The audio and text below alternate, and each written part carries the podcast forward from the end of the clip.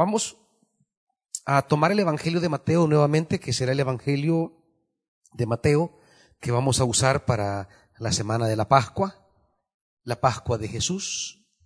La, la trabajaremos siguiendo al evangelista Mateo. Y seguimos con capítulo 21, Mateo capítulo 21. Vamos a trabajar un bloque. Y ahí donde está con sus hijos, con su familia, tome la escritura.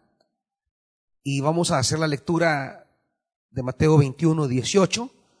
Y luego vamos a leer unos pasajes eh, finales del capítulo 21. Mateo 21, versículo 18. Dice así la palabra del Señor. Muy de mañana, cuando volvía a la ciudad, tuvo hambre. Al ver una higuera junto al camino, se acercó a ella, pero no encontró nada más que hojas.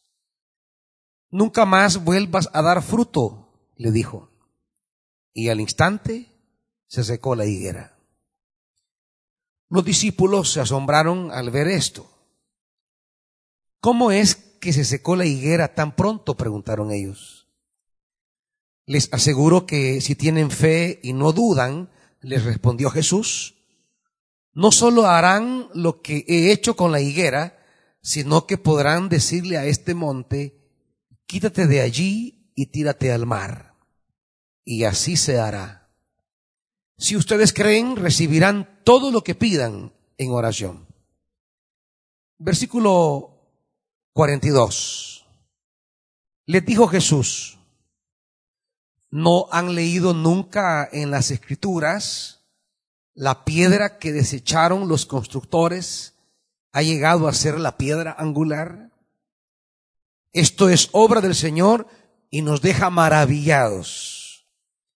Por eso les digo que el reino de Dios se les quitará a ustedes y se les entregará a un pueblo que produzca los frutos del reino. Padre,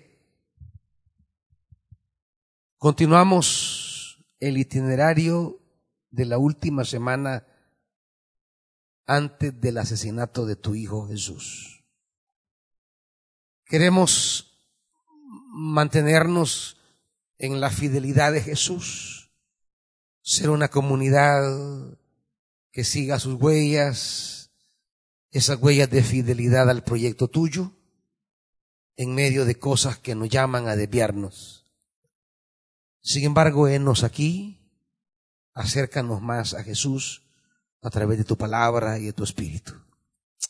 Háblanos, Padre. Amén. Hoy no les digo que se sienten, pero siéntense, hermanitos. Bien. Ayer fue la entrada a Jerusalén. Y aunque tuvo un pequeño conflicto con la élite religiosa y política de Jerusalén, no, no llegó al límite eh, eh, de tensionarse con las autoridades. Sin embargo, este día, Mateo nos relata que Jesús tendrá un conflicto abierto con las autoridades de Jerusalén y estos van a entender perfectamente que las parábolas que hoy vamos a ver, que hoy vamos a estudiar, tenían referencia a ellos. Es por ello que usted puede leer en el capítulo, en el, en el versículo 45, vea conmigo por favor, 21-45, cuando los jefes de los sacerdotes y los fariseos, está hablando de la dirigencia religiosa y política de Jerusalén, está hablando de el Sanedrín, ese organismo, esa institución de dirección político-espiritual de la nación, el Tribunal Supremo, digamos, de Jerusalén, conformado por, por esta élite. Ellos, dice, oyeron las parábolas de Jesús. ¿Cuáles parábolas? Las que vamos a estudiar esta noche. Ellos escucharon esas parábolas y, y dice, y se dieron cuenta de que hablaba de ellos. O sea, estas parábolas van en principio destinadas a la dirigencia político-espiritual de Jerusalén. Y claro, aunque son parábolas que van dirigidas hacia ellos, a la base también están sus discípulos, a quienes Jesús quiere animar a ser una comunidad alternativa.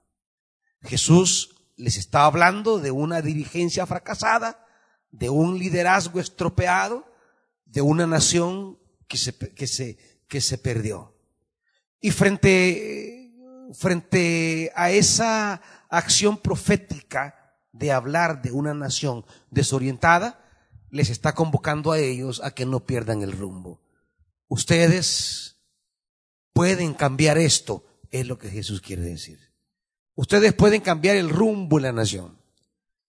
Dios no es que está despreciando a Israel.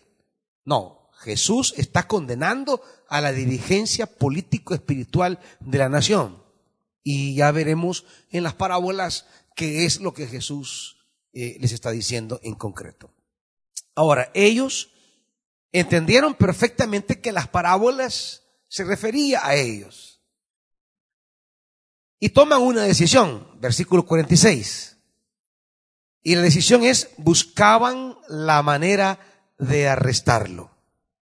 Pero temían a la gente porque ésta lo consideraba un profeta. Ya eh, ya tenemos un indicio de esto en el versículo 11 que, meditábamos ayer, cuando la gente de Jerusalén preguntaba, ¿y quién es este? Pues la gente que venía eh, de Galilea con él decía, este es Jesús, este es el profeta Jesús de Nazaret de Galilea. Y se cierra el capítulo 21 recordando que él es profeta. Y quiero retomar esta, esta, esta denominación para hablar de Jesús, porque es la manera más antigua que registra el Nuevo Testamento de cómo las comunidades cristianas se referían a Jesús, de cómo los creyentes en Jesús hablaban acerca de Jesús. Para los primeros cristianos, para los que le oyeron, para los que le escucharon, para los que fueron sus discípulos primeros, Jesús era eso, un profeta. La iglesia, las comunidades irán creciendo en su comprensión de Jesús.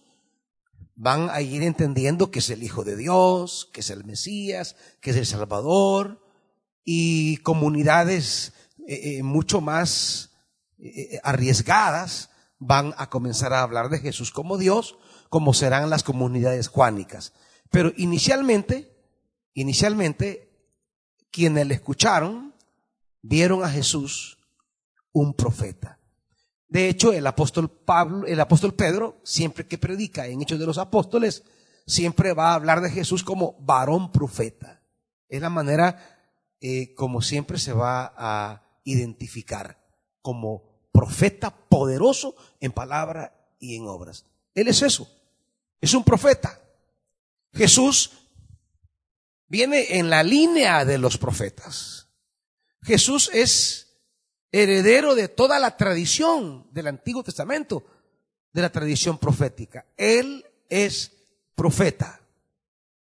Y la tarea del profeta es desnudar una realidad que ciertas personas con determinados intereses han querido tapar. Digamos que ahí está esa realidad encubierta, tapada.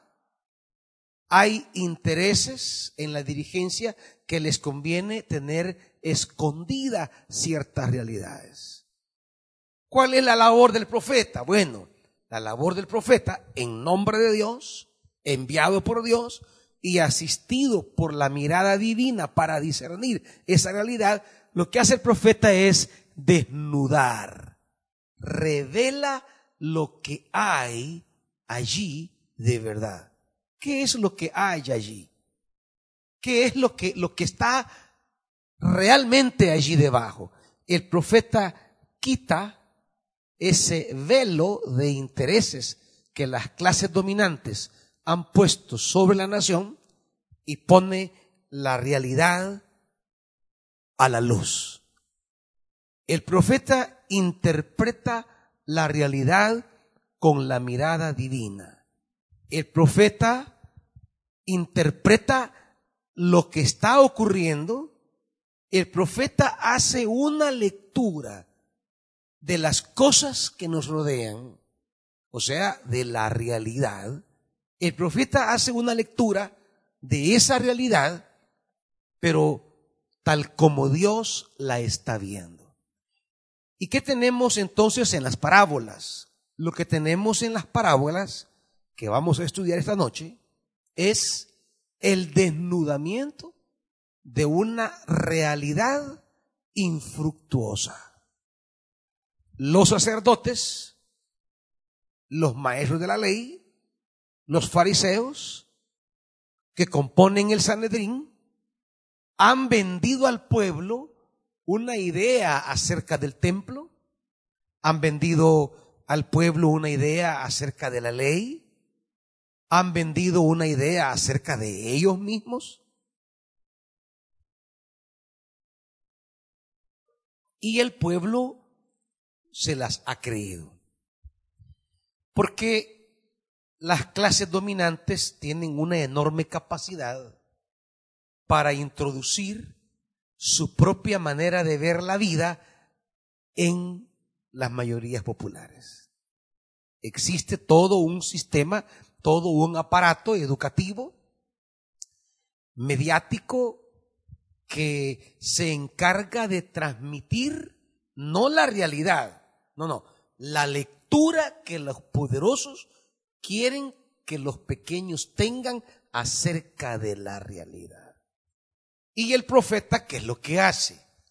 El profeta lo que hace es destruir, desmantelar la lectura dominante y revelar las cosas tal como son. Y claro, esto incomoda a los que detentan el poder. Esto incomoda a quienes ejercen la autoridad.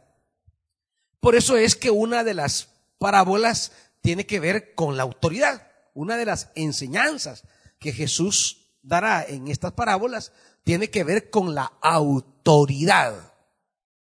¿Por qué? Porque el Sanedrín como autoridad, es decir, como quienes se consideran representantes de Dios, ellos consideran que tienen la autoridad. Porque el atrevimiento de Jesús será enorme. Jesús hará una acusación grave, muy grave, que ya la vamos a ver. Y ante esa acusación, la autoridad del Sanedrín le pregunta a este profeta, ¿y vos con qué autoridad haces semejante acusación? Por eso es que a lo largo del pasaje habrá una serie de reclamos, porque la autoridad institucional se siente agraviado por la crítica profética de Jesús. Jesús es profeta, profeta que desmantela la realidad religiosa y política del Sanedrín y propone una espiritualidad diferente, una manera de relacionarse con Dios distinta, un camino, un camino espiritual de la fraternidad, de la hermandad, del ser hermanos junto al Padre. No solamente desmantela la falsa religiosidad del Sanedrín, sino que propone una, una nueva, una nueva religiosidad, si lo podemos decir así, en términos espirituales, una nueva manera de entendernos con Dios, una nueva manera de entender, de vivir a Dios y de trabajar como personas. Pero claro, entender, entender el, el reino de Dios que propone Jesús implica primero desmantelar el reino que los hombres han creado. Por eso yo creo que la primera gran tarea profética que tenemos aquellos que anhelamos ser fieles a Jesús es desmantelar el concepto, la concepción, el molde de iglesia que hemos sido en El Salvador durante los últimos 125 años. El modelo de iglesia evangélica, tal como la conocemos, debe ser desmantelado. Debemos partir de una base dura, difícil de asimilar, que puede despertar la ira de muchos de ustedes, pero que tengo que decirlo, es necesario. La iglesia evangélica, tal como se ha construido en 125 años, hay que desmantelarla. Ese modo de ser iglesia no es el que, el que se piensa en las páginas del Nuevo Testamento.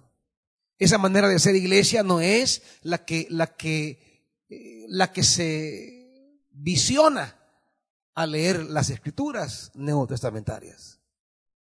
Esta, este modo de ser iglesia es un modo que se padece más al modelo que el Sanedrín ha construido que a la comunidad que Jesús sueña de hermanos y hermanas bajo el mismo Padre, de cara a formar una fraternidad universal. Ahora, ¿cuál es el reclamo que Jesús hace? Oigan esto. ¿Cuál es el reclamo que Jesús hace para que la autoridad religiosa se indigne, se molesta, se se enojen contra Jesús, tanto que piensan arrestarlo en un primer momento y asesinarle en un segundo momento. ¿De qué les acusa Jesús? ¿Cuál es el reclamo del profeta? ¿Qué es lo que el profeta Jesús de Nazaret de Galilea le reclama al aparataje religioso y político de Jerusalén. Tenemos que responder con claridad a esta pregunta porque no sea que también al modelo de iglesia evangélica hoy sea el reclamo de Jesús. Es importante entender la acusación que Jesús hace a la religiosidad de Jerusalén porque quizás sea el mismo reclamo profético que Jesús nos hace hoy. Para entender ese reclamo, vamos a comenzar analizando una palabrita que se repite en las lecturas que hemos tenido al principio y al final. Hay una palabra que se repite que es la clave de esto. Y dice el versículo 19, al ver una higuera junto al camino, se acercó a ella, pero no encontró nada más que hojas. Y Jesús dice, nunca más vuelvas a dar fruto. Y esa misma palabra, fruto, aparece en el versículo 43. Por eso les digo que el reino de Dios se les quitará a ustedes y se le entregará a un pueblo que produzca los frutos del reino. ¿Cuál es el reclamo de Jesús al aparataje religioso de Jerusalén? Que no tiene frutos. Es una temática profética que aparece en Isaías, aparece en Jeremías, aparece en Ezequiel. La viña, la vid, la higuera que no da fruto. Ya trae toda una tradición esta, esta, esta línea de pensamiento. Jesús lo que hace es actualizar actualizar en el contexto de Jerusalén. Un reclamo que ya viene, que ya viene siglos anteriores. Si quiere, veámoslo brevemente, veámoslo brevemente, en, en la parábola de la viña, en capítulo 5 de, capítulo 5 de, de Isaías, solo para que vea eh, que es un motivo profético, la viña o la higuera estéril que no da el fruto deseado es, es un motivo profético que viene desde el Antiguo Testamento. Y dice capítulo 5 de Isaías, cantaré en nombre de mi amigo querido una canción dedicada a su viña. Mi amigo querido tenía una viña en una ladera fértil. La cavó, la limpió de piedras y la plantó con las mejores cepas. Edificó una torre en medio de ella y además preparó un lugar. Y aquí viene la expectativa divina frente al fruto humano. Él esperaba que diera buenas uvas pero acabó dando uvas agrias. Es decir, el motivo de la viña o el motivo de la higuera está enmarcado dentro de la intención o la esperanza divina y los resultados concretos. Es el reclamo. Ya vamos a ver en qué consiste el tema de los frutos. Vea Ezequiel, brevemente, solamente para, para que quede claro que Jesús está recogiendo Ezequiel capítulo 15 está recogiendo un motivo un motivo eh, profético. Ezequiel 15. El Señor me dirigió la palabra, hijo de hombre, ¿en qué supera la leña de la vid a la madera de los árboles del bosque? Esa leña no sirve para hacer muebles, ni siquiera para hacer una percha. Escasamente sirve para alimentar el fuego. Pero ¿de qué sirve cuando sus extremos se consumen y ya se ha quemado por dentro? Si cuando estaba entera no servía para nada, mucho menos cuando ya ha sido consumida por el fuego. Por tanto, así dice el Señor Omnipotente. Como la leña de la vid que solo sirve para echar al fuego, así haré con los habitantes de Jerusalén. ¿Cuál es la metáfora aquí? La leña de la vid, ¿para qué sirve? La vid, ¿para qué sirve la vid? Solo para una cosa, para que dé fruto para que dé uvas. Porque su madera, ni siquiera la madera puede servir para hacer un gancho, quiere decir Jesús. O sea que para lo único que sirve la vid es dar fruto. Y si no da fruto, no sirve para nada. Ni siquiera para hacer un gancho y guindar algo. Eso quiere decir. Por tanto, el motivo, el motivo de, el motivo de una planta que se espera que dé fruto es un motivo de tradición profética, que Jesús lo está tomando aquí para hacer un reclamo eh, eh, eh, agudo, profundo a Jerusalén. ¿Y cuál es el reclamo?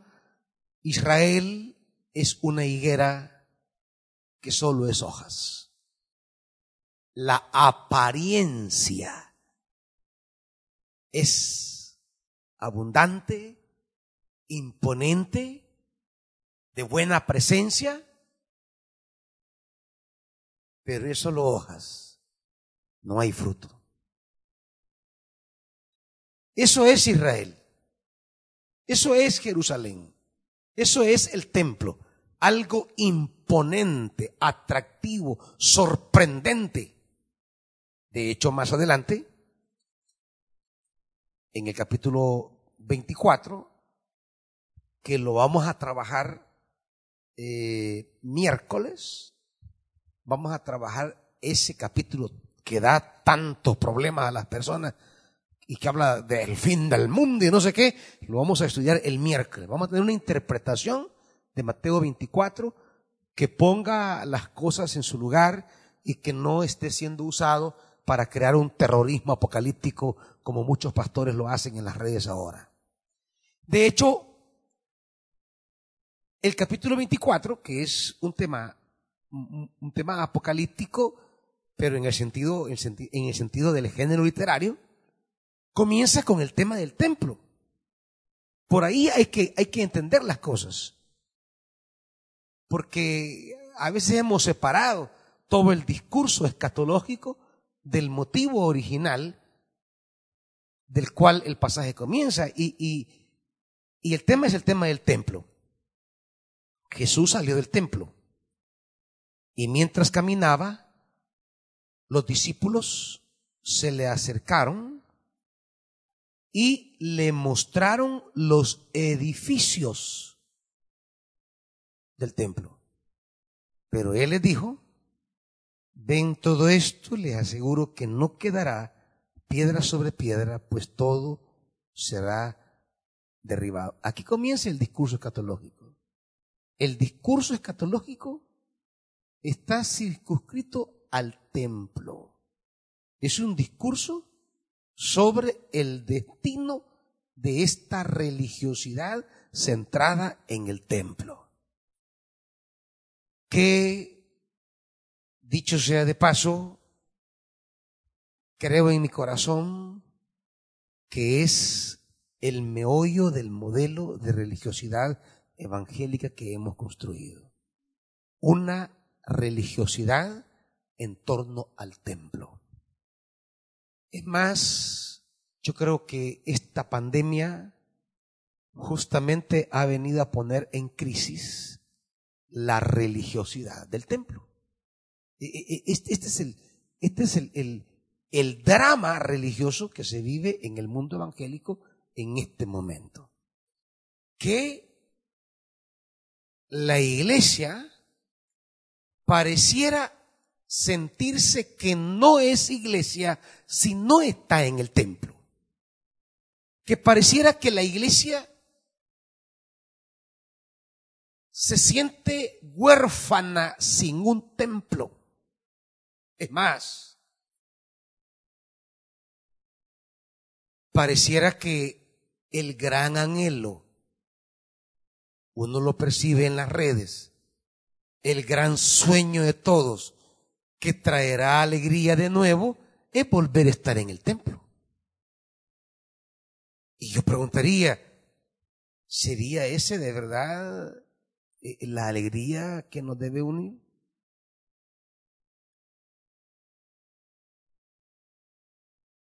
Y pareciera como que estoy diciendo algo que suene a herético porque lo normal que todos están pensando es el día que se reúnan otra vez en el templo. Como que si el templo es el meollo de la esencia del aparato religioso evangélico hoy por hoy. ¿Esto significaría que el templo es inservible? No. Pero sí significaría replantear una modalidad de ser iglesia en la cual el templo no sea el alma de la espiritualidad, no sea el alma del aparataje religioso que tenemos, porque el templo es el eje en torno al cual giran la dinámica organizativa ministerial de la iglesia. ¿Cómo ¿Cómo podríamos ser iglesia sin cuarentena y sin templo? Yo les pregunto. ¿Cómo, cómo seríamos iglesia?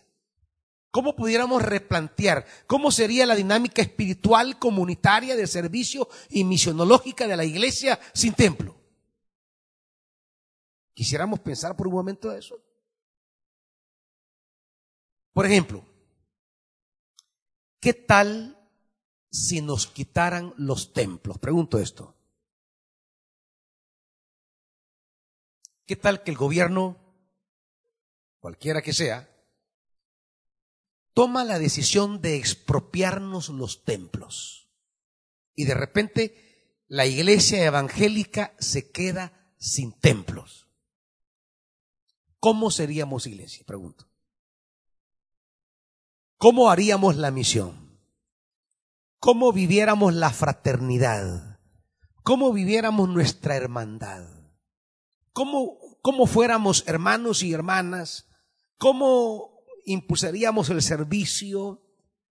¿Qué, qué nuevas realidades, qué nuevos espacios se privilegiarían como espacios de ser iglesia? Pregunto. Digo esto porque el reclamo de Jesús es que la religión de Jerusalén no vive para el propósito de Dios, sino que vive para el templo. La religión de Israel es hojas y Dios quiere frutos. Ahora, en concreto, ¿cuáles son los frutos? Si el reclamo de Jesús al principio y al final del texto que hemos leído es el aparataje religioso de Jerusalén, no ha dado los frutos que Dios quiere. Ese es el reclamo. Es un fracaso. Es duro. El profeta se para delante del monte, el templo, porque en, en, en Jerusalén el templo está sobre un monte. Cuando Jesús dice, diréis a este monte, se refiere al templo. No a un monte cualquiera, una montaña, no, no, se refiere al templo. Diréis a este monte, quítate de ahí y tírate al mar. Claro, ayer hablamos del exorcismo del templo. Jesús sigue en esa línea. El templo necesita ser exorcizado. Por eso nos recuerda el relato de los cerdos en el endemoniado de Gerasa de Gerasa para, Marcos, de, Garasa, de, de, de Gadara para Mateo. Los cerdos se lanzaron al mar. Jesús está diciendo, el templo debe ser exorcizado, como fue exorcizado el endemoniado de Gadara. Ahora, ¿cuáles son los frutos?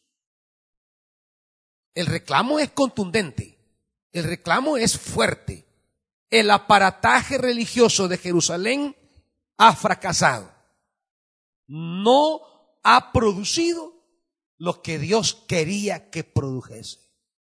Es un, es un reclamo fuerte, como lo sentimos nosotros ahora si decimos todo este aparataje evangélico que hemos construido en 120 años ha fracasado de verdad ha tenido los frutos?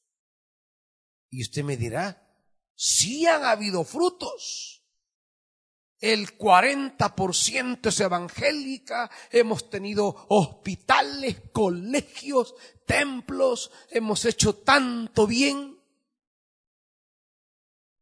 Pero ¿es ese el fruto que Dios espera? Entonces viene la pregunta, ¿y cuál es el fruto? Bueno, lo va a responder Jesús en el centro del relato, en la parábola de los dos hijos, que está en el meollo del asunto. Y dice, versículo 31. Bueno, leámoslo del 28. ¿Qué les parece? continuó Jesús. Había un hombre que tenía dos hijos. Y se dirigió al primero y le dijo, hijo, ve a trabajar hoy en el viñedo. Ojo, el viñedo. ¿Y qué le responde el hijo? No quiero. Pero después se arrepintió y fue. Luego el padre se dirigió al otro hijo y le pidió lo mismo. Este contestó, sí, Señor, pero no fue. Y aquí viene la pregunta. La pregunta del meollo es, ¿cuál de los dos hizo lo que su padre quería?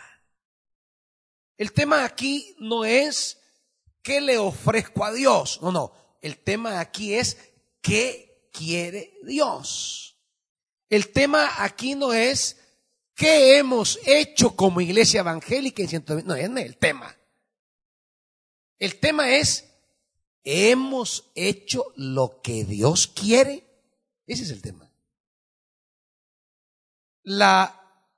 El aparato religioso de Jerusalén puede decir, pues nosotros hemos levantado templo, hemos levantado altar, hacemos sacrificio, le presentamos a Dios esto, aquello y lo otro.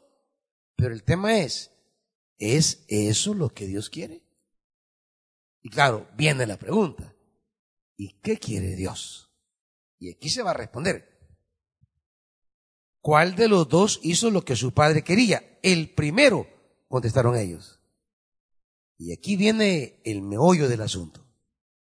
Jesús les dijo, les aseguro que los recaudadores de impuestos y las prostitutas van delante de ustedes hacia el reino de Dios porque Juan fue enviado a ustedes a enseñarles el camino de la justicia. Y no le creyeron. Pero los recaudadores de impuestos y las prostitutas sí le creyeron. E incluso después de ver esto, ustedes no se arrepintieron para creerle. Entonces, ¿Cuál es el fruto? El fruto es el reino. ¿Y en qué consiste el reino? Pues en el camino de justicia. Ese es el reino. El camino de la justicia. En otras palabras, el aparataje religioso de Jerusalén a Dios no le importa si no está al servicio de la justicia. Todo el montaje religioso de Jerusalén no sirve de nada si no está al servicio de la justicia. No estamos en contra de los templos, de la religión, ni no, no, no.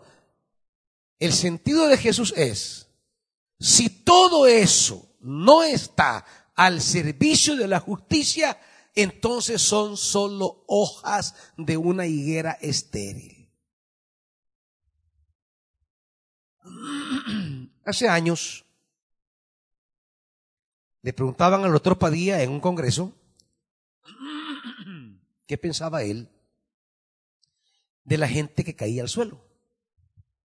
Cuando habían alabanzas, cuando había una administración y la gente caía al suelo. ¿Y usted qué piensa de eso? dijo. El otro Padilla muy sabiamente dice, mire, en realidad yo no puedo juzgar eh, la verdad del fenómeno o no. Lo que a mí me interesa es lo que le interesa a la escritura. Y a la escritura lo que le interesa es que el creyente camine en el Espíritu. Si esta persona que cae al suelo se levanta y camina en el Espíritu, pues gloria a Dios. ¿Y cuál es el camino de la justicia? Decía él. Perdón, ¿cuál es el camino del Espíritu? Pues es el camino de la justicia. Es el camino del Espíritu.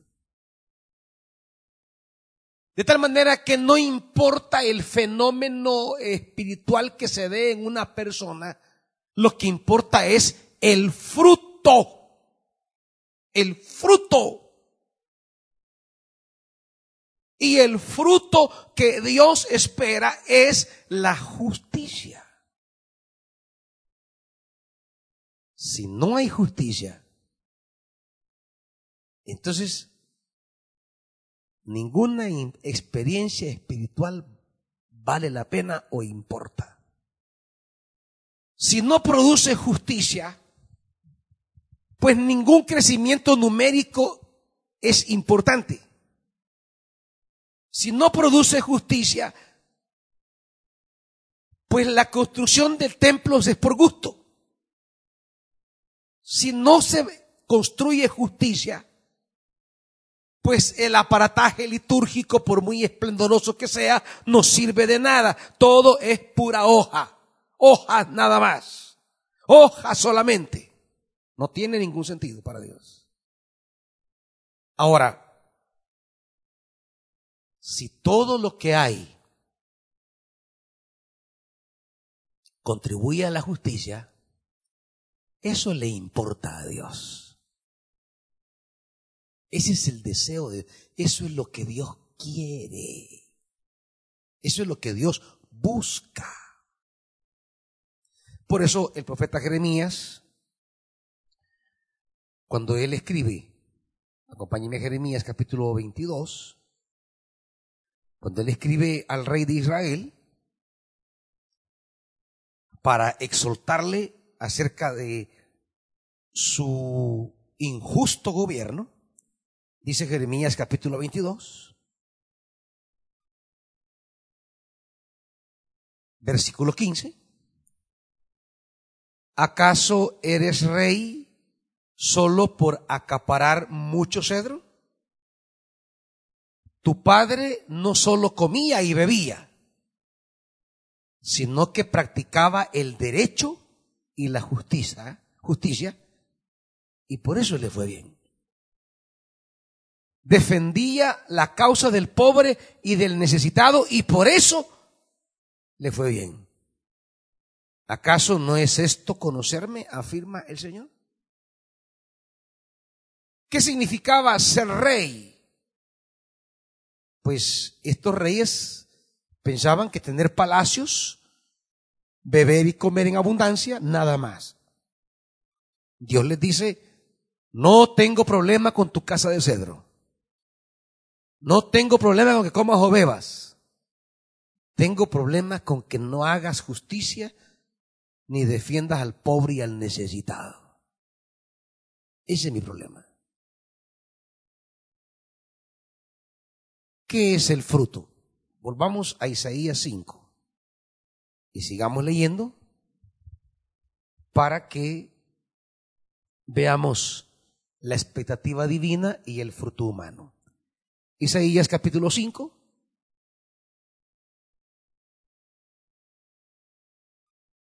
versículo 5.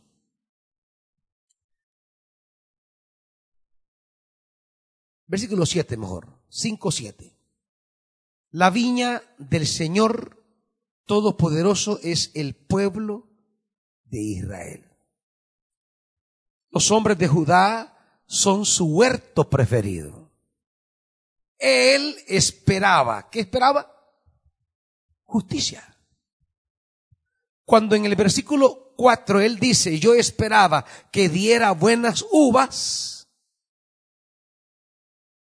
Las buenas uvas es la justicia. Él esperaba justicia. Él esperaba buenas uvas, pero recibió uvas agrias. ¿Y cuáles son las uvas agrias? Encontré ríos de sangre. Esperaba rectitud pero encontró gritos de angustia. Yo les pregunto una cosa, iglesia. Ustedes, pastores, que han convocado jornada de oración y todo aquí por la, por la pandemia, ¿no se han percatado de una cosa? Que los ríos de sangre han cesado. Que la pandemia ha venido a poner un alto a una historia de asesinatos imparable que teníamos en este país. Llegamos a tener un día 25 asesinatos y el promedio se mantuvo entre 13, 14 asesinatos diarios. En el último año del gobierno se descendió a cuatro, a seis asesinatos diarios. Pero en los últimos 20 años ha sido una historia ríos de sangre. Ahora, ¿por qué nos abate una pandemia de una forma tan alarmante y no los asesinatos que hay día tras día? ¿Por qué? ¿Por qué nos angustia y convocamos a todo este movimiento de oración por el coronavirus, pero no por todos los niños que mueren de diarrea, por ejemplo, una enfermedad que no es mortal, solo lo es para personas pobres. ¿Sabe qué pasa, iglesia evangélica? que no tenemos una lectura de la realidad tal como es. ¿Por qué no tenemos idea de cuántos niños mueren en la cotidianidad sin pandemia? ¿Tiene idea de cuántos niños mueren? ¿Tienen idea de cuántos ancianos mueren abandonados? Enfermedades de pulmones o de estómago que no son mortales por sí misma la enfermedad, pero la carencia de recursos hace que se conviertan en mortal enfermedades que no lo son.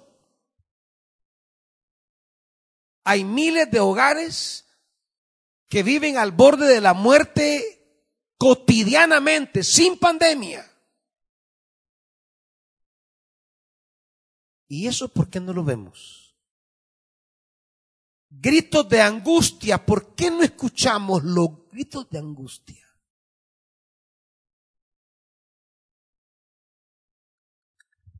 ¿En qué ha beneficiado el aparataje evangélico en El Salvador a una sociedad más justa? ¿En qué hemos contribuido? ¿Qué hemos hecho? ¿Qué hemos aportado? ¿Cuál ha sido la sal y luz en la sociedad? ¿Qué esperaba? Frutos. ¿Y cuál es el fruto que Dios espera? Justicia. Justicia. Pero ¿qué recibió? Ríos de sangre y gritos de angustia. Eso es lo que El Salvador ha producido de manera exorbitante desde la década de los 70. Y luego vino los 80 con la guerra. Y luego las pandillas, que ya tenemos 20 años casi. ¿Y qué ha habido en el país? Ríos de sangre. Ríos y literalmente ríos de sangre. Y la iglesia evangélica no ve esos ríos de sangre. Hay una realidad estructural que provoca todo esto. Hay una realidad. Hay entes de poder político y económico que han producido esto. Pero yo no veo una campaña de oración para que Dios limpie la asamblea de corruptos.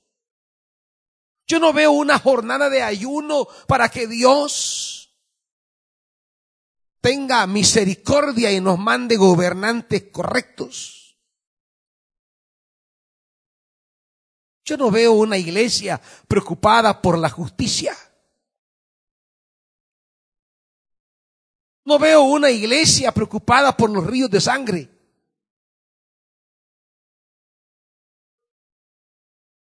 Cambiar esta realidad. Para quienes crean que la justicia no es un tema básico del Evangelio, Vamos a Mateo y solo veamos brevemente unos pasajes.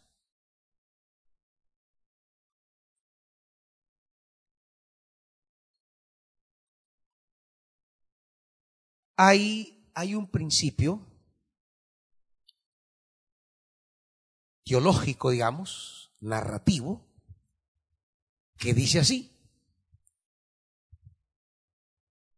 El camino para poder descubrir el tema central de un evangelio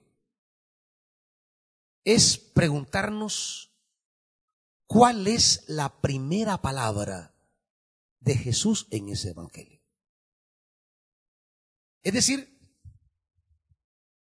cuando Jesús habla por primera vez en el evangelio, es ahí donde el evangelista ha querido poner el acento fundamental, el tema esencial. Y cuando usted toma el Evangelio de Mateo y ve el capítulo 1, Jesús no habla en el capítulo 1. Toma el capítulo 2 y Jesús no habla en el capítulo 2. Y usted dice, vienen hablando de Jesús, pero Jesús no ha hablado todavía. De repente entra el capítulo 3 y es en el capítulo 3 donde por primera vez el evangelista nos pone a hablar a Jesús. Ahora, ¿quiere saber cuál es el tema del cual Jesús habla de entradita y que será el tema de Mateo. Veámoslo, capítulo 3, versículo 13. Un día Jesús fue de Galilea al Jordán para que Juan lo bautizara. Pero Juan trató de disuadirlo. Yo soy el que necesita ser bautizado por mí y tú vienes a mí, objeto. Y Jesús contestó. Y lo voy a leer en la traducción literal. Dejémoslo así por ahora porque nos conviene cumplir toda justicia. Es el tema. Para el evangelista Mateo, la primera preocupación que pone en labios de Jesús, ¿cuál es? La justicia ha hablado de su genealogía, ha hablado de su nacimiento, ha hablado de su regreso a Nazaret, ha hablado de su discipulado de Juan el Bautista, pero cuando lo pone a hablar, la palabra que a Jesús le dice es la justicia. Ese es el tema. Pero claro, la lectura que hacemos de los evangelios a veces está determinada por, por ese lente espiritualoide con el que tenemos la escritura. Y no nos damos cuenta, a lo largo de este Evangelio, la gran preocupación de Jesús es la justicia. Por eso dice, cuando toma las bienaventuranzas, en el capítulo 5, dice en el versículo 20, porque les digo a ustedes, que no van a entrar. Oiga esto, es tajante. Es tajante. No van a entrar en el reino de los cielos a menos que hagan la oración del pecador. ¿Ah? Que levanten la mano y digan, acepto a Cristo. A menos que su justicia supere a la de los fariseos y maestros de la ley. O sea, aquí está claro. No hay entrada al reino de Dios si no hay justicia. Yo no sé por qué hemos escondido esto de la enseñanza de Jesús. No sé por qué hemos tapado. Por eso necesitamos que el profeta Jesús vuelva a hablarnos otra vez para destapar esto. Capítulo 6. Ese pasaje tan citado. Pero si usted se fija, solo lo citamos hasta cierta parte. 6.33. Más bien busquen primeramente el reino de Dios. Y hasta aquí lo decimos. No, dice el reino de Dios y su justicia. Su justicia. Bueno, en la bienaventuranza se me quedó una referencia. Dice versículo 10, capítulo 5 de Mateo. Dichosos los perseguidos. ¿Por qué causa? La causa de la justicia. A lo largo del Evangelio de Mateo, la justicia es la temática fundamental. Jesús dice, quiero cerrar aquí solo esa referencia en Mateo 23.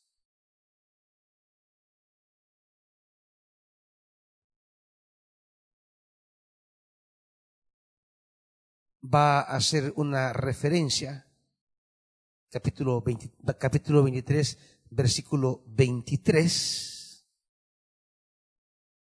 Hay de ustedes, maestros de la ley, y fariseos hipócritas, dan la décima parte de sus especias, la menta, el anís y el comino, pero han descuidado los asuntos más importantes, más importantes. No es que lo otro no importa, ya lo va a decir él. Pero si descuidamos lo más importante, lo otro pierde valor. ¿Y cuáles son las cosas más importantes? La justicia, la misericordia y la fidelidad. Debían haber practicado esto sin descuidar aquello. Para quien dice que Jesús no enseñó el diezmo o dijo que no lo dieran, bueno, aquí sí lo dice. Como judío practicante, el del diezmo. Debían haber practicado esto sin descuidar aquello. O sea, la justicia, la misericordia y la fidelidad y el diezmo de la mente, el anís y el comino, ambas cosas tienen que hacer, dice Jesús. Pero hay una que es más importante. Pero claro, la religiosidad le interesa lo menos importante y descuida lo más importante, la justicia. Así que la gran preocupación de Jesús, volviendo a Mateo 21, el gran reclamo de Jesús al aparataje religioso de Israel es, son una religión de puras hojas. Grande, visible, notorio, evidente, pero no tiene frutos. Lleno de hojas. Si aquí hay iglesias a cada cuadra, hermanitos. Pero ¿Hay frutos de reino? Esa es la pregunta. El templo ha crecido, es majestuoso, es soberbio, es llamativo, es pomposo. El templo es una obra arquitectónica que seduce el buen gusto. La estética del reino atrae, seduce. Pero no es lo que a Dios le importa. No es que no tenga sentido, pero pierde trascendencia si no está al servicio de la justicia. Si nuestros templos, si nuestras liturgias, si nuestras instituciones, si lo que somos como iglesia evangélica en El Salvador no están al servicio de promover la justicia, entonces es una higuera de puras hojas. Y el asunto es que esa higuera de puras hojas quedó bajo la sentencia de Jesús. Jesús la condena, la rechaza, se seca, la higuera se secó. Y es que todas las instituciones que la iglesia pueda construir en la historia, todas desaparecen. Lo único que no desaparece es el fruto de la justicia. A lo largo de 20 siglos,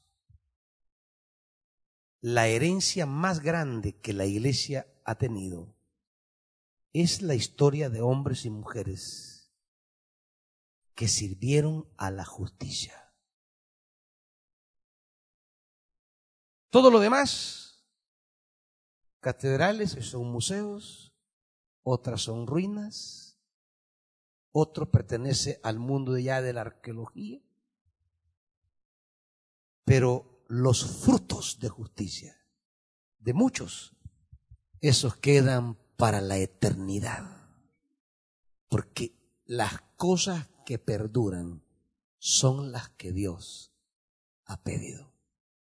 Esas no las embarga un banco. Esa no las destruye un terremoto. Esa no se echan a perder por una pandemia. Esas son perpetuas. Por eso Jesús dice, vino Juan el Bautista a enseñarles el camino de la justicia. Y ustedes no le creyeron. Cuando Dios llamó a Abraham, ¿qué creen ustedes que era el pensamiento de Dios con Abraham. Quiero que lo vea rápido.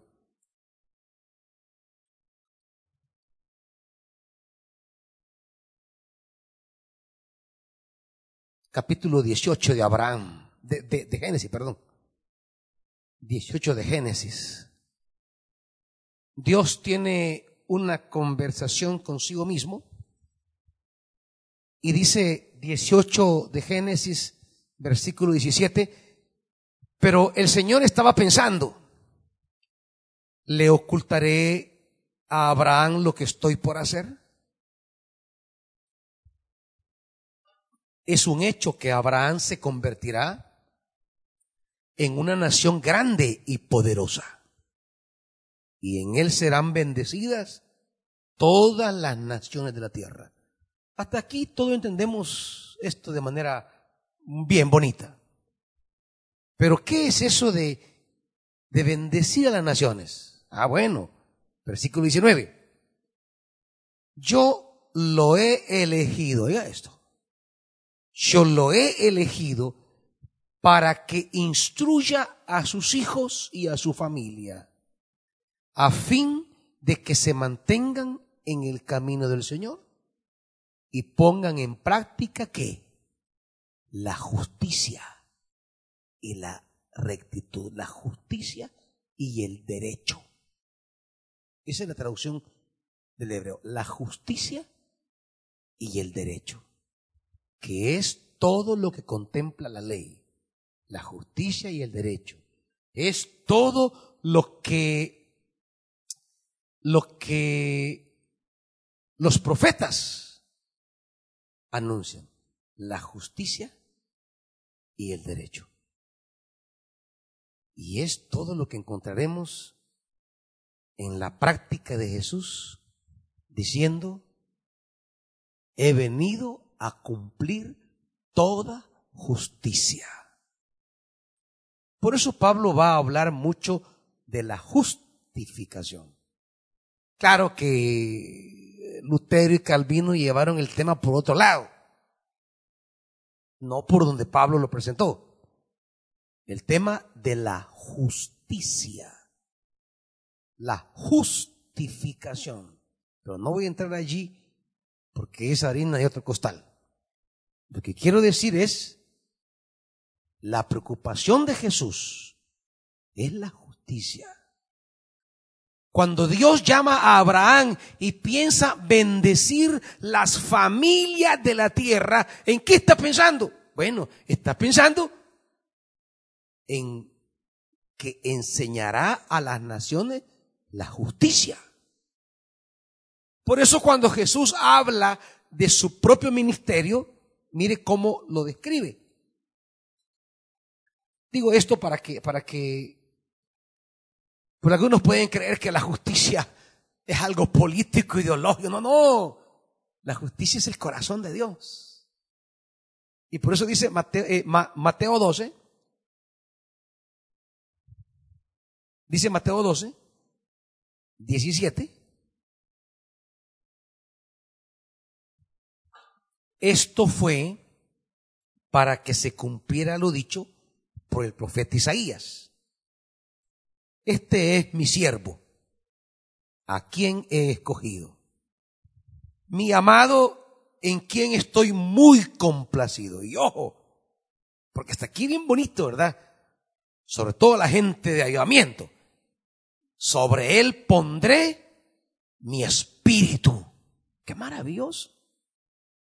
Pero normalmente el espíritu lo vinculamos a cuestiones estáticas, a hablar de lengua y mil cosas más. No digo que estas cosas no sean parte de... ¿Cómo no? Son cosas del Espíritu según Hechos y según Corintios. Pero eso es lo menos importante. Así como la ley tiene cosas menos importantes y cosas más importantes, también el Espíritu tiene cosas menos importantes y más importantes. Y mira lo que dice aquí sobre él pondré mi espíritu. ¿Y cuál será el fruto del espíritu en el siervo de Dios? Y proclamará justicia a las naciones. Abraham, bendeciré a través de Abraham a las naciones. ¿Pero con qué? ¿Con una religión llamada judaísmo? No bendeciré a las naciones porque Abraham le va a enseñar la justicia y el derecho. Ahora, Jesús, el siervo amado, el siervo enviado, el siervo que complace al Padre, sobre quien reposa el Espíritu, también será para bendición. Él como, como la simiente de Abraham, como lo dirá Gálatas capítulo 3, él como siervo amado, bendecirá a las naciones a través de qué? De la justicia. A las naciones. Digo esto porque el llamado misionológico, el envío misionero en el capítulo 28, ir a todas las naciones, nosotros lo entendemos en términos confesionales. Llevarles mi denominación, llevarles mi religión, llevarles el cristianismo, pero no, es esto. El llamado ir a las naciones es llevarles justicia, proclamar la justicia. No disputará ni gritará, nadie oirá su voz en las calles, no acabará de romper la caña quebrada, ni apagará la mecha que apenas arde hasta que haga triunfar la justicia. Este es el tema. Hasta que triunfe la justicia, hasta entonces no se acaba la misión de la iglesia. La misión de la iglesia, por tanto, no es construir templos ni ganar adeptos. La misión de la iglesia es hacer que triunfe la justicia. Cuando decimos proclamamos el reino, prediquemos la palabra, es para que haya justicia, no para que hayan prosélitos, para que la justicia se haga en la nación. Y en su nombre pondrán las naciones su esperanza. El llamado misionero y el envío misionero es en estos términos. El derramamiento del Espíritu es en estos términos. Por eso, en Hechos capítulo 2, vamos rápido. En Hechos capítulo 2,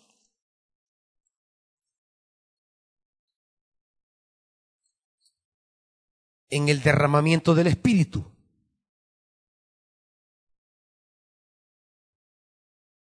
que ya todos conocemos.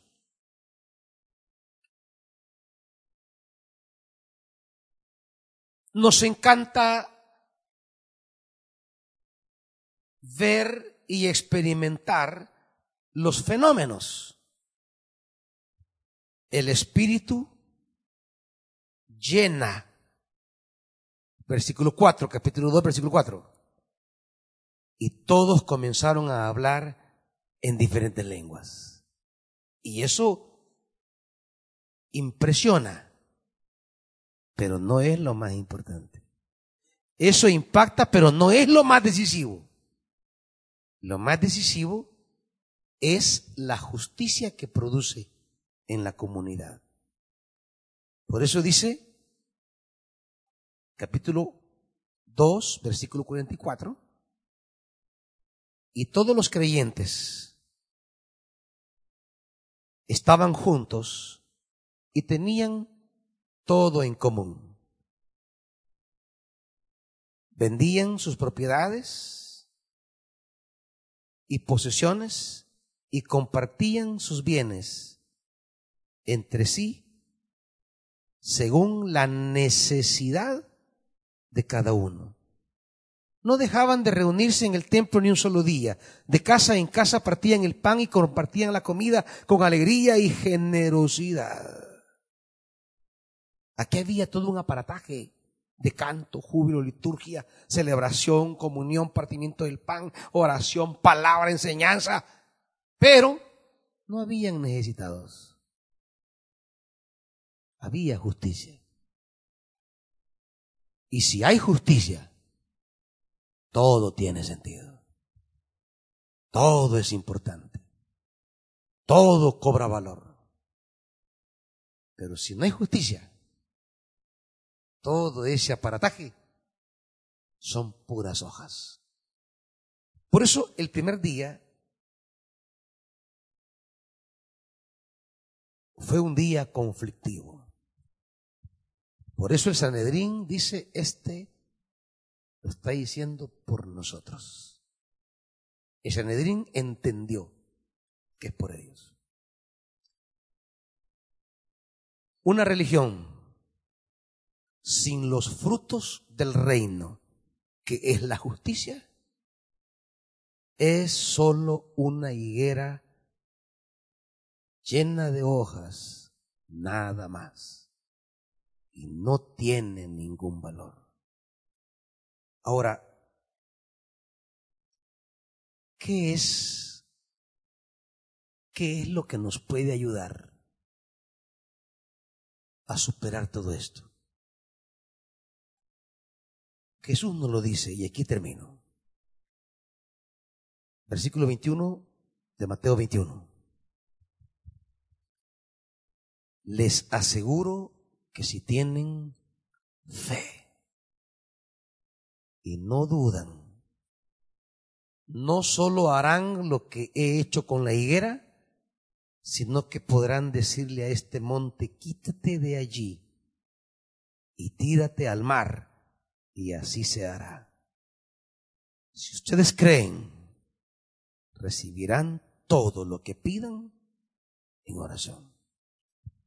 Para Jesús, la oración y la oración con fe es lo que puede transformarnos. Es la oración la que puede desmantelar ese aparataje religioso, es decir, tomar ese monte y tirarlo al mar. Necesitamos tirar al mar lo que no da fruto. Yo no sé qué cosas hay en usted o qué cosas hay en mí que es necesario tirar al mar porque estorban el plan de Dios. Yo no sé.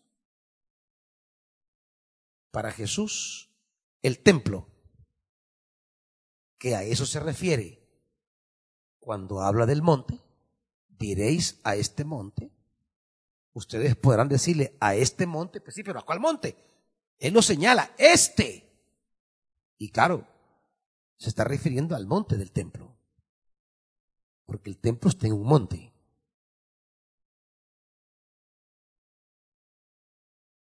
Decir a este monte es decirle a ese templo con todo su aparataje, quítate de aquí y vete al mar. La oración, la oración es lo que Jesús dice.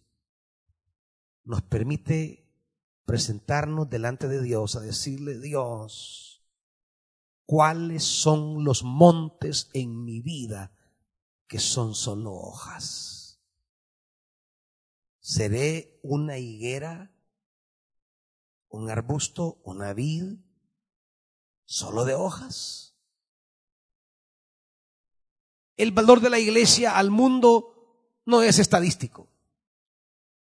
El valor de la iglesia al mundo no es arquitectónico. El único valor que tiene la iglesia para el mundo es si da el fruto que Dios le ha llamado a dar y el único que Dios espera de nosotros enseñar el camino de la justicia. Si no, ni para el fuego vamos a servir. Eso dice Ezequiel. Iglesia, ¿por qué mataron a Jesús? Él no murió accidentalmente ni de muerte natural. Él no murió de coronavirus. Él fue asesinado. ¿Por qué fue asesinado nuestro Señor? por esto, porque él denunció una religión que era pura hojas, que se había convertido en algo estéril. No es lo que yo le quiero dar a Dios, es lo que Dios espera de mí. No es lo que yo ofrezco, no, es lo que Él me ha pedido. No es lo que a mí se me antoja. No, no, no. Es lo que Él ha dicho. Esto quiero. Esto es lo que quiero. Amados hermanos, esta Semana Santa creo que deberíamos de tratar de comprometernos con la agenda de Jesús. ¿Cómo soy una persona más justa? ¿Cómo podemos ser padres, madres, hijos más justos? ¿Cuántas cosas cambiarían si dejáramos nuestros egoísmos y pensáramos un poco en el otro. ¿Cuántas cosas cambiarían si hay un sentido de volvernos a reunir, hermanos? Es con el compromiso de decirle a Dios, yo quiero ser más justo con mis hermanos. Yo quiero ser más justo con la gente con la que sirvo en los ministerios. Les quiero decir algo, iglesia. Si a través de la oración nos quebrantamos en nuestros egoísmos y renunciamos a nuestras vanidades y con fe le pedimos a Dios que nos haga personas justas. Miren, yo creo que Dios, el Dios del cielo, el Dios de Abraham, a fin de que se cumpla que usted se reúna de nuevo con los hermanos para ser más justa, el Dios del cielo puede parar esta pandemia. Si mis hijos se vuelven a mí, ¿qué significa eso? si en oración nos volvemos y decimos, Señor, yo quiero ser más justo. Miren, no habrá necesidad de andar por las calles gritando, orando, no habrá necesidad. Porque Él va a tomar la iniciativa al ver que nos hemos vuelto al camino de la justicia. Y Él va a decir, esto es lo que quiero. Esto es lo que quiero.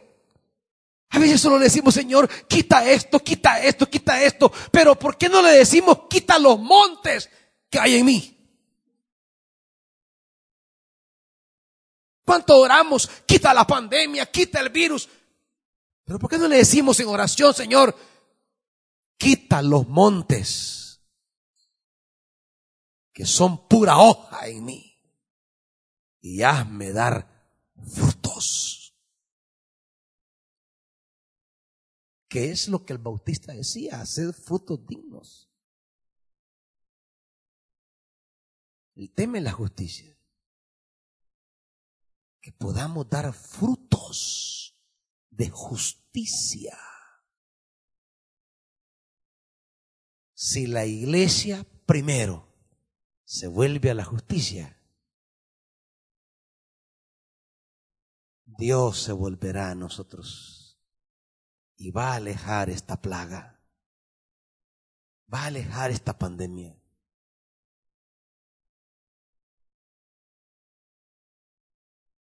Nosotros queremos que esta pandemia cese, que no traiga la tragedia que se anuncia. No queremos llegar a ese estado de calamidad de otras naciones. Entonces volvámonos a la justicia. Volvámonos al Señor. Quitemos los montes estériles y pidamos a Dios dar fruto de justicia. Y esto puede cesar, hermanos. Como David, levantemos altar de justicia. Y esta mortandad ciertamente terminará que nos cueste, que nos cueste. Oremos. Padre,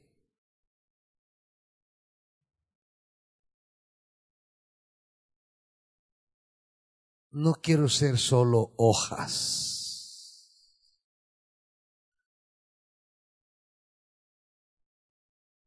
Quiero dar fruto que tú esperas. Espíritu Santo, te necesitamos. Te necesitamos para ver en nosotros lo que desde la mirada del Padre no estamos viendo. Para ver en nuestra familia, en nuestra comunidad, en nuestra nación. Tú nos has llamado para cumplir toda justicia. Y nos has enviado a las naciones para bendecirlas al caminar en el sendero de la justicia.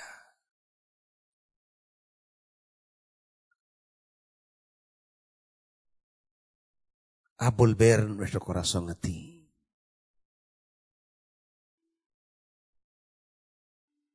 Padre, que los montes de pura hoja salgan de nosotros. Para que tú te acerques a Betania, te acerques a tu pueblo, en cualquier comunidad, cualquier iglesia, y puedas entrar y recoger la justicia y sentirte agradado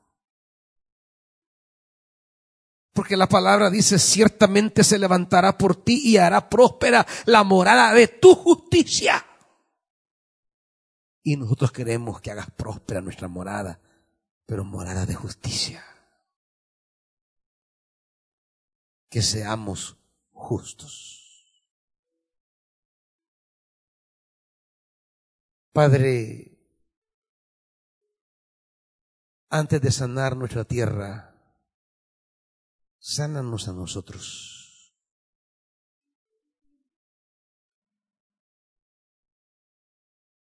Sana esa visión equivocada que tenemos del reino.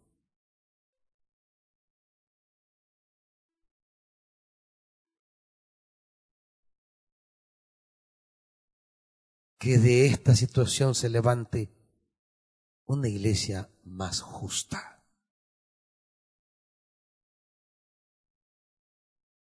Que hayan caminos de justicia, Dios. Que en este país se comience a valorar a la gente que promueve la vida.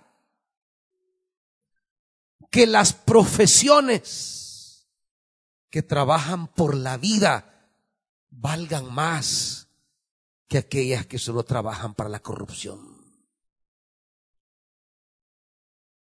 Que hagamos justicia a enfermeras y a doctores. ¿Cuántos de ellos quizá ofrendarán su vida?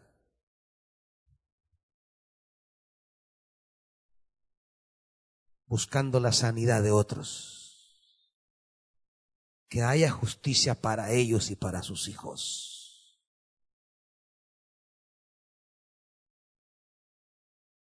La gente que se encarga de la limpieza. De andar por las calles recogiendo desechos. Gente que trabaja por la salud. Que les hagamos justicia valorándoles no por su profesión, sino por su aporte a la vida.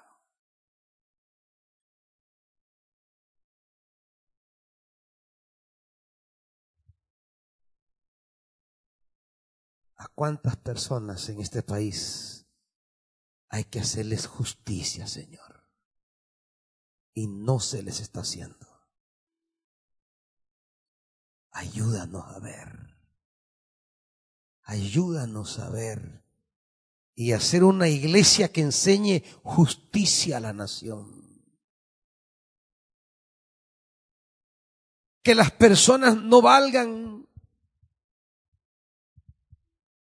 por sus cuellos ni colores partidarios, no, por su aporte a la vida.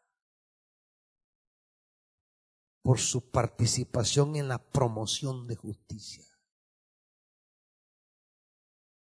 Haznos un país justo, porque no lo somos, Señor.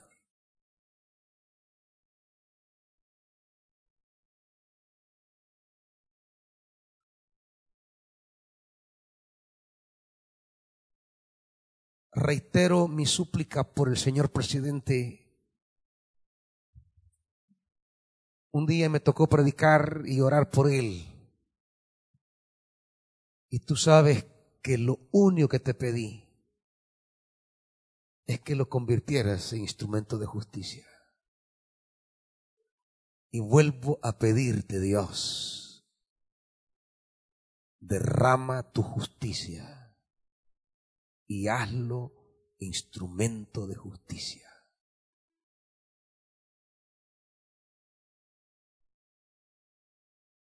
Que haga prevalecer el derecho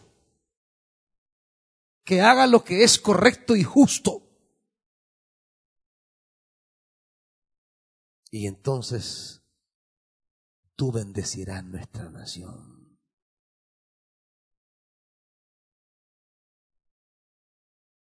Padre,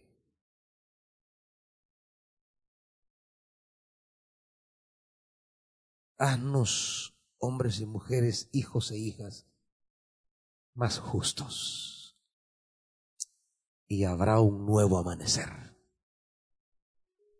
En el nombre de Jesús. Amén. El Señor les bendiga, amados, amadas, Dios les bendiga.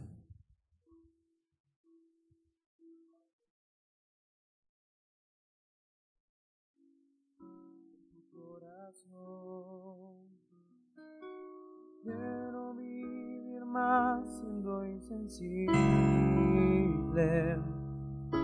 Tanta necesidad, oh Jesucristo.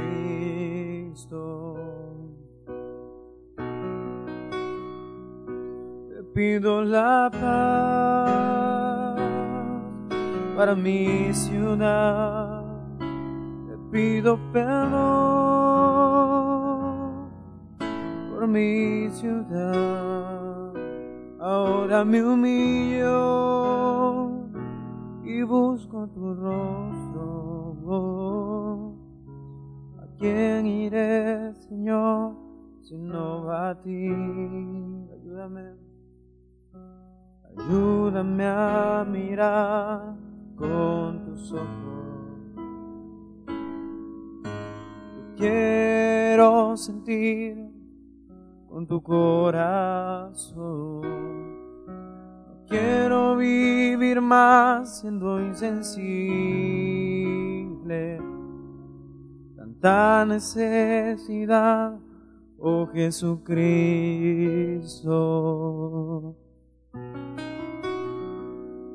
Te pido la paz para mi ciudad.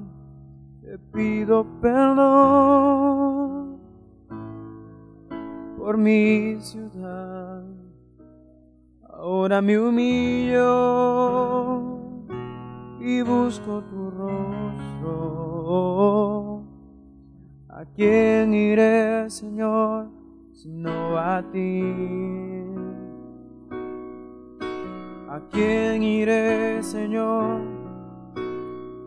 sino a ti? ¿A quién iré, Señor, sino a ti?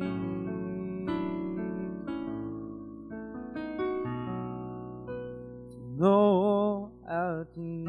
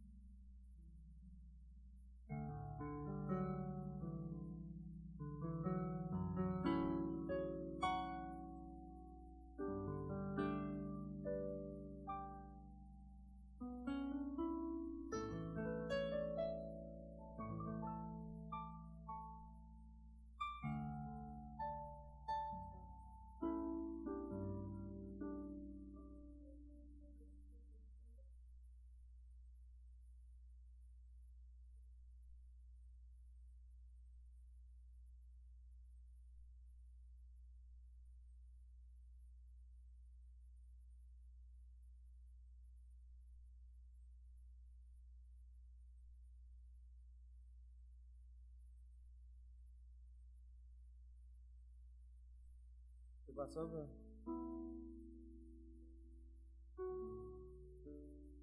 Cuando vino.